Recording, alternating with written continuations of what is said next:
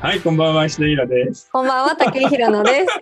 こんばんは、早川洋平ですって、どなたですかって本感当じですで。ねえ。ーこれね本当にひろさん。はい、あのーあ、実は本ちょっと物だった。アニメグッズがですね、いおうっぱい届いたんですよ。あおねー。あの WGP だ。このパーカーなんかもあって、うちょっん。と着たりしてるんですけど、ああ、かっこいいですね。かっこいいんだけどね、ちょっとパーカーはね、さすがに後ろ が、あーあなまるりほにも。絵がでどかくて、あそーこではクリアきにくい b な。ボーイ時宣間伝、が。宣伝。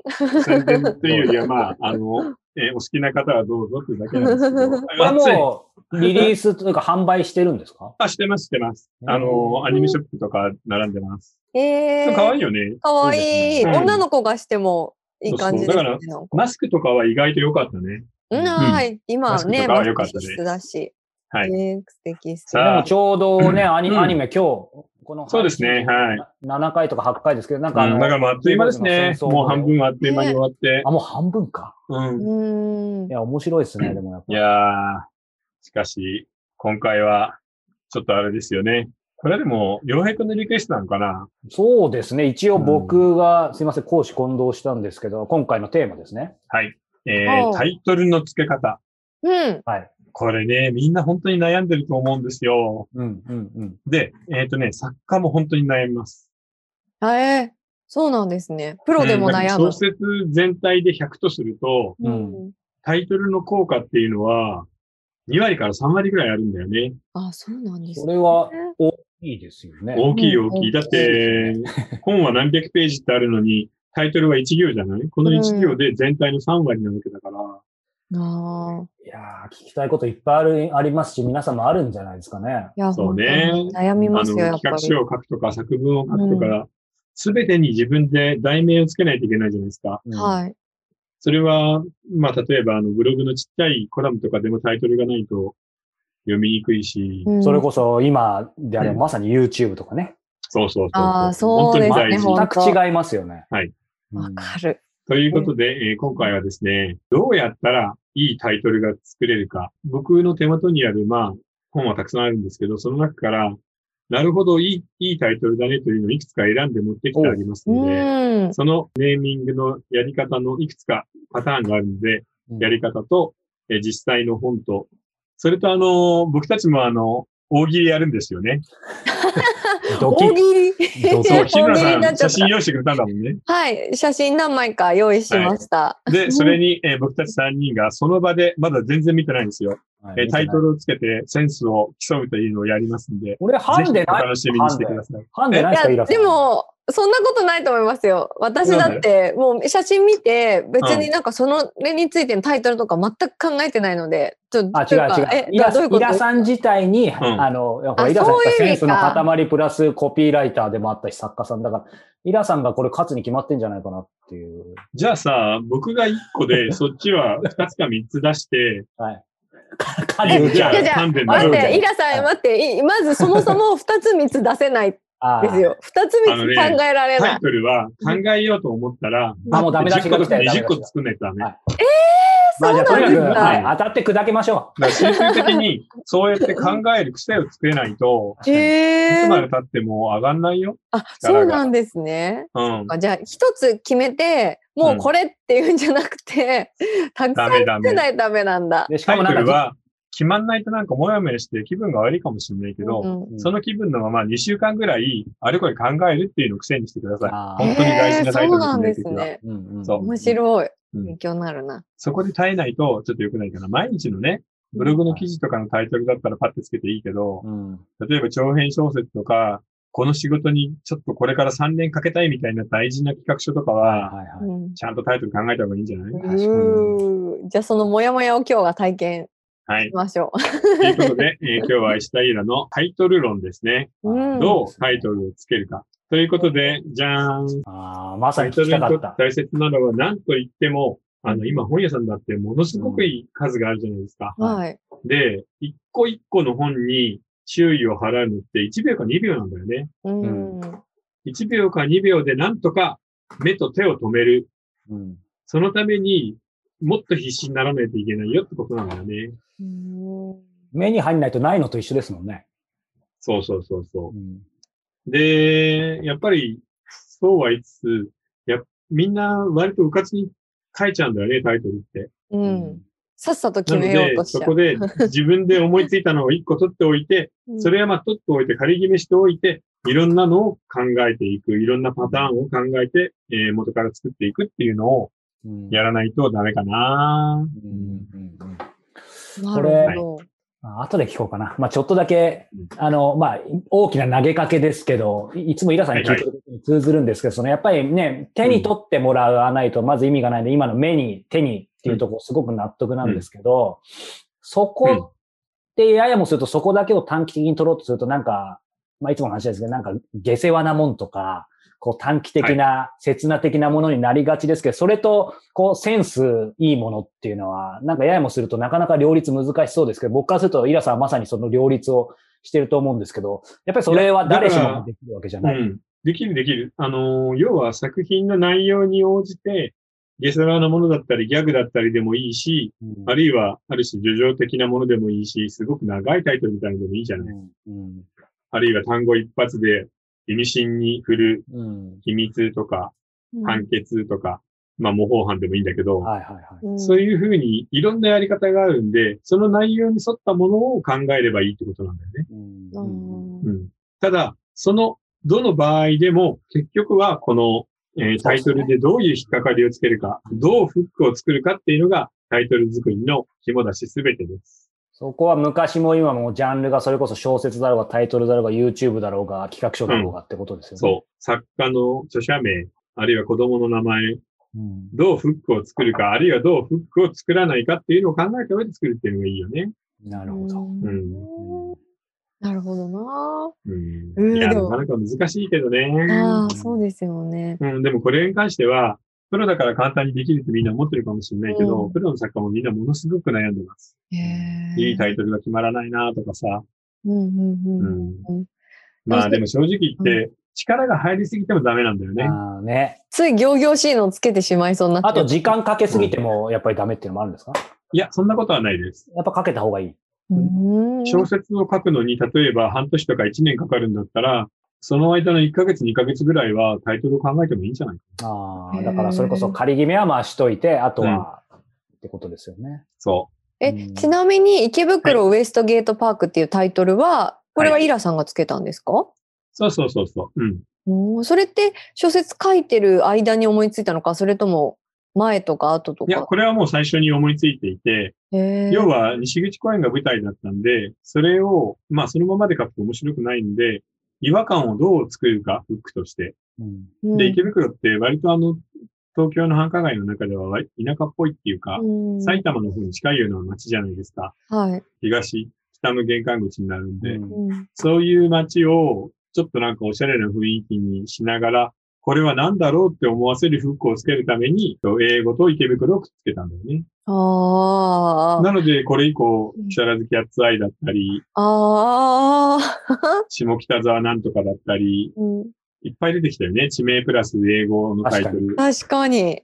なので、そういう意味ではなんか一つパターンを作ったよね。すごいな。あー新宿ザメから池袋ウエストゲートパークだとこっちの方がなんか今っぽくなるじゃん。っうんうんていうことなんだけどね。池袋西口公園だっ たらね。そうタイトルいやだからあ同の、じ中でも全国、然違う。中国版のさ、はあの、池袋の本見ると池袋西口公園で書いてある。そうなんですい、ねあでもそれは向こうでは普通に通じるわけです字ね。面で見るとだいぶ違いますね、なんか。うんいや、だからこういうのも本当に普通のものをちょっと言い換えか、言い方を変えるだけでフックになるから、うんうん。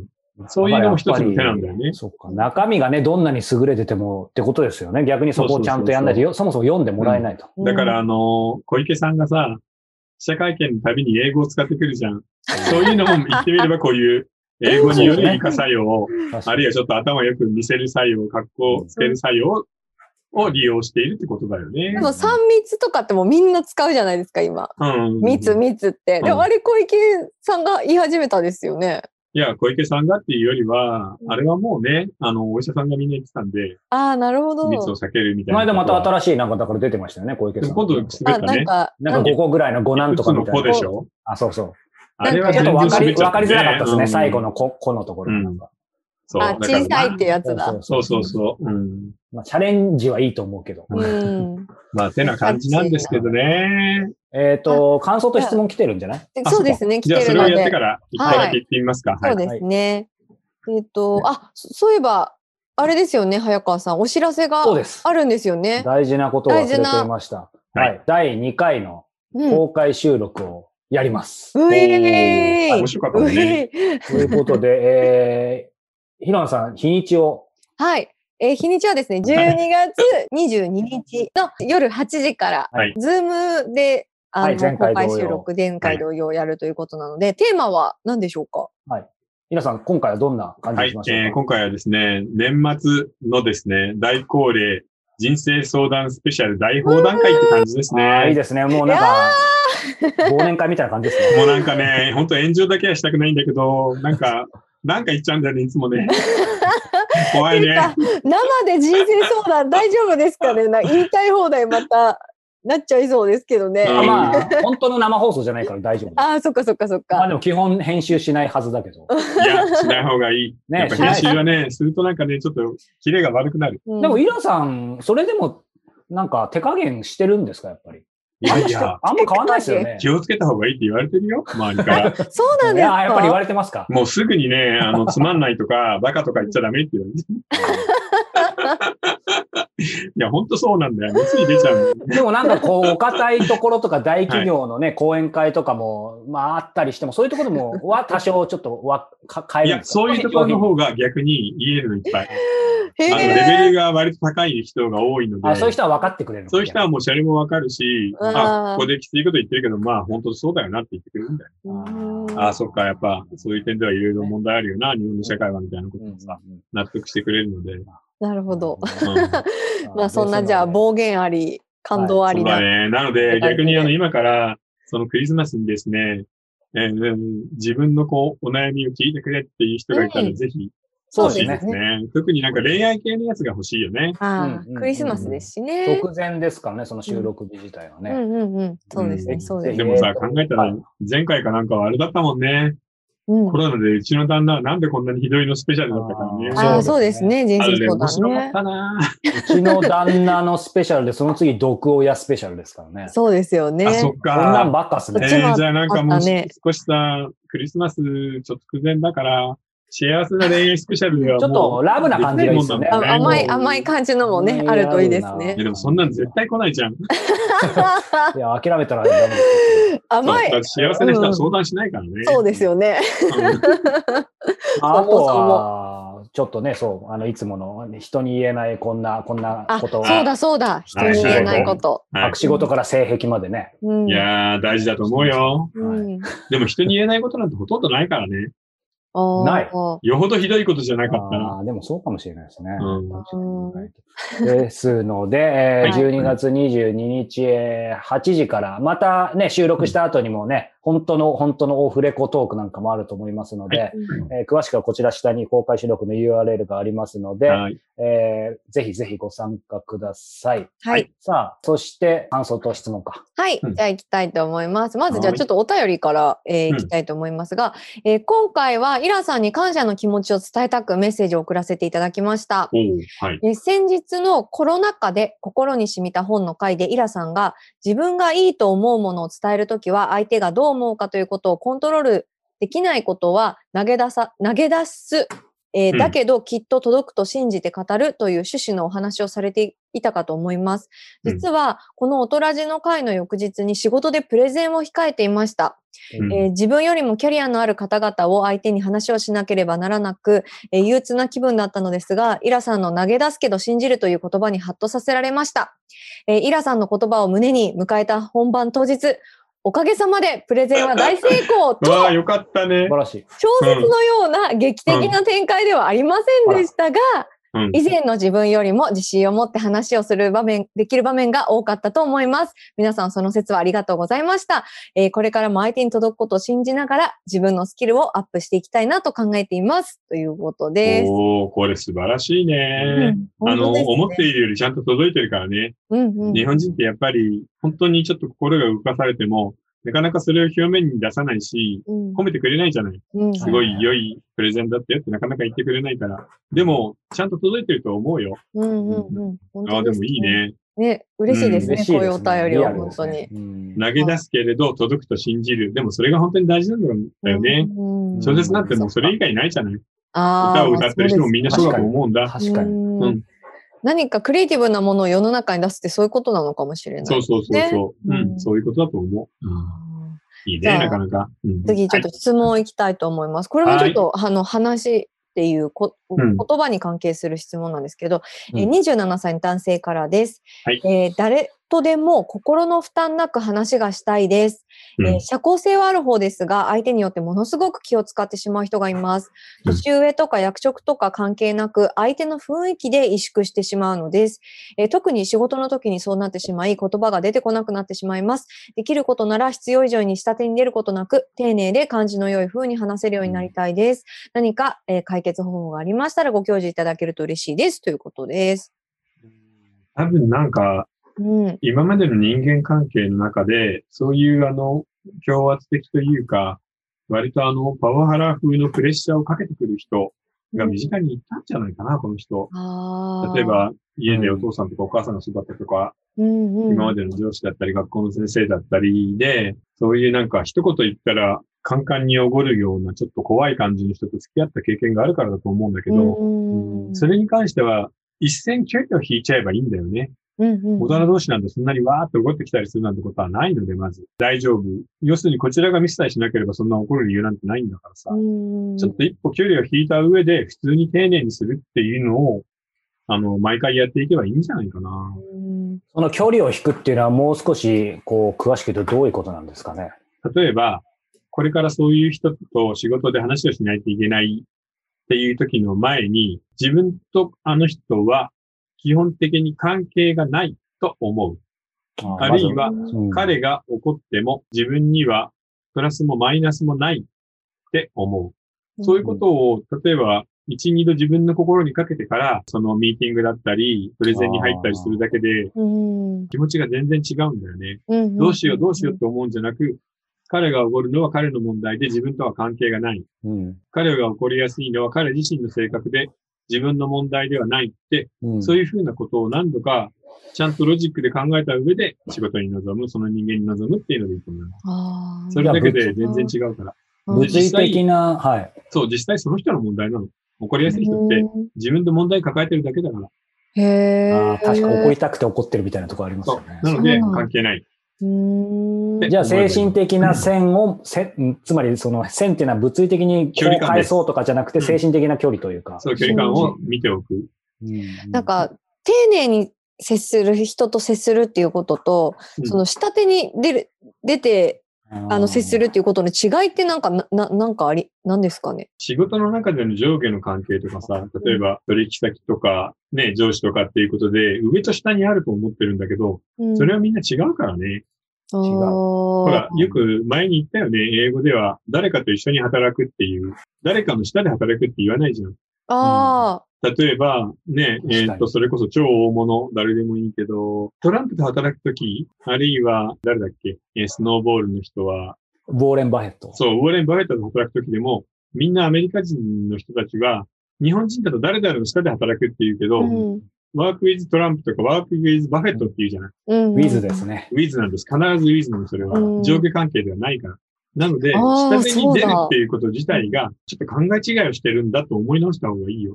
へえ。共通の利益のために一緒に働いているだけのことだから、その会社の関係が切れてしまえば別になるわけだし、それは明日にでも自分からやることもできるからね。うん本な当のだ。で、すぐ下手に出るみたいなことで、なんとか機嫌を取るみたいなことをやってると、それはでも基本的にあんまり上の人は評価しないよね。そうなんですよね。逆できにないね人は評価しないから。より怒られたりすることあるし。うん確かに。怒られないようにしようって思ってると怒られる。そうなので、意識を変えよう、自分の中の。うーん。誰かに言われて命令されて動いてるんじゃない。うーん一緒に共通の利益のため、まあそれが儲けることなんかなんかわかんないけど、動いているだけの人間であると。でも実際そうじゃん。うんどんな人間でも欠点はあるしさ。